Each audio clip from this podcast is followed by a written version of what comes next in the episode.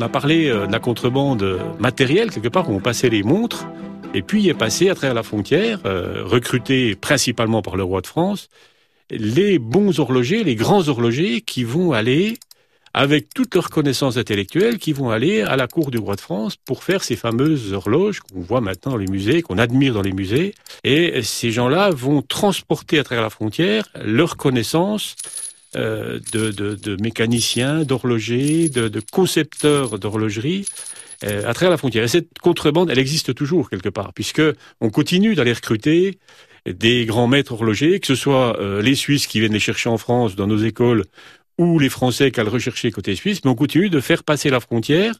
Alors là, c'est plus difficile à la contrôler, mais on continue de faire passer la frontière à des connaissances intellectuelles sur la montre, sur l'échappement, puisque c'est principalement la chose qui intéresse les, horlogers, c'est trouver des échappements le plus précis possible, de façon à pouvoir régler ces horloges et ces montres de façon vraiment très très pointue.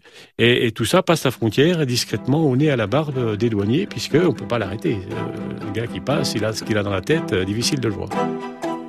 Alors c'est légal, oui, en, sachant que quelque part il y a une perte euh, pour le pays qui perd quelque part un intellectuel qui aurait peut-être pu apporter à la fois des connaissances, mais aussi de la valeur ajoutée euh, aux montres ou aux horloges du pays dans lequel c'était fabriqué. C'est la contrebande des matières grises de façon un peu un peu bizarroïde. Elle se fait cette contrebande, mais elle existe pour de vrai. Toute cette contrebande, le roi de France va essayer de la limiter au maximum. Et j'aime bien rappeler que les contrebandiers qui étaient pris en action de contrebande étaient punis des galères ou on a retrouvé dans les jugements des tribunaux du roi, le juge laisse le choix euh, aux contrebandiers en lui disant euh, soit c'est les galères, soit vous entrez dans le service des douanes. Et on a les premiers douaniers, premiers douaniers mis en place par Colbert, qui sont des contrebandiers qui, quelque part, n'avaient pas trop le choix et s'engagent dans la, dans la douane. Bien sûr qu'on ne les laisse pas dans le secteur où ils ont été euh, capturés. On a des déplacements, ce qui explique des fois, quand on prend les noms des familles, on voit qu'on a des noms à consonance plutôt euh, italiennes euh, qui sont venus chez nous parce qu'on a changé les gens de, frontières de façon à qui se retrouvent pas dans leur terrain de chasse. Et ces douaniers devenaient d'excellents douaniers puisqu'ils avaient les connaissances des contrebandiers.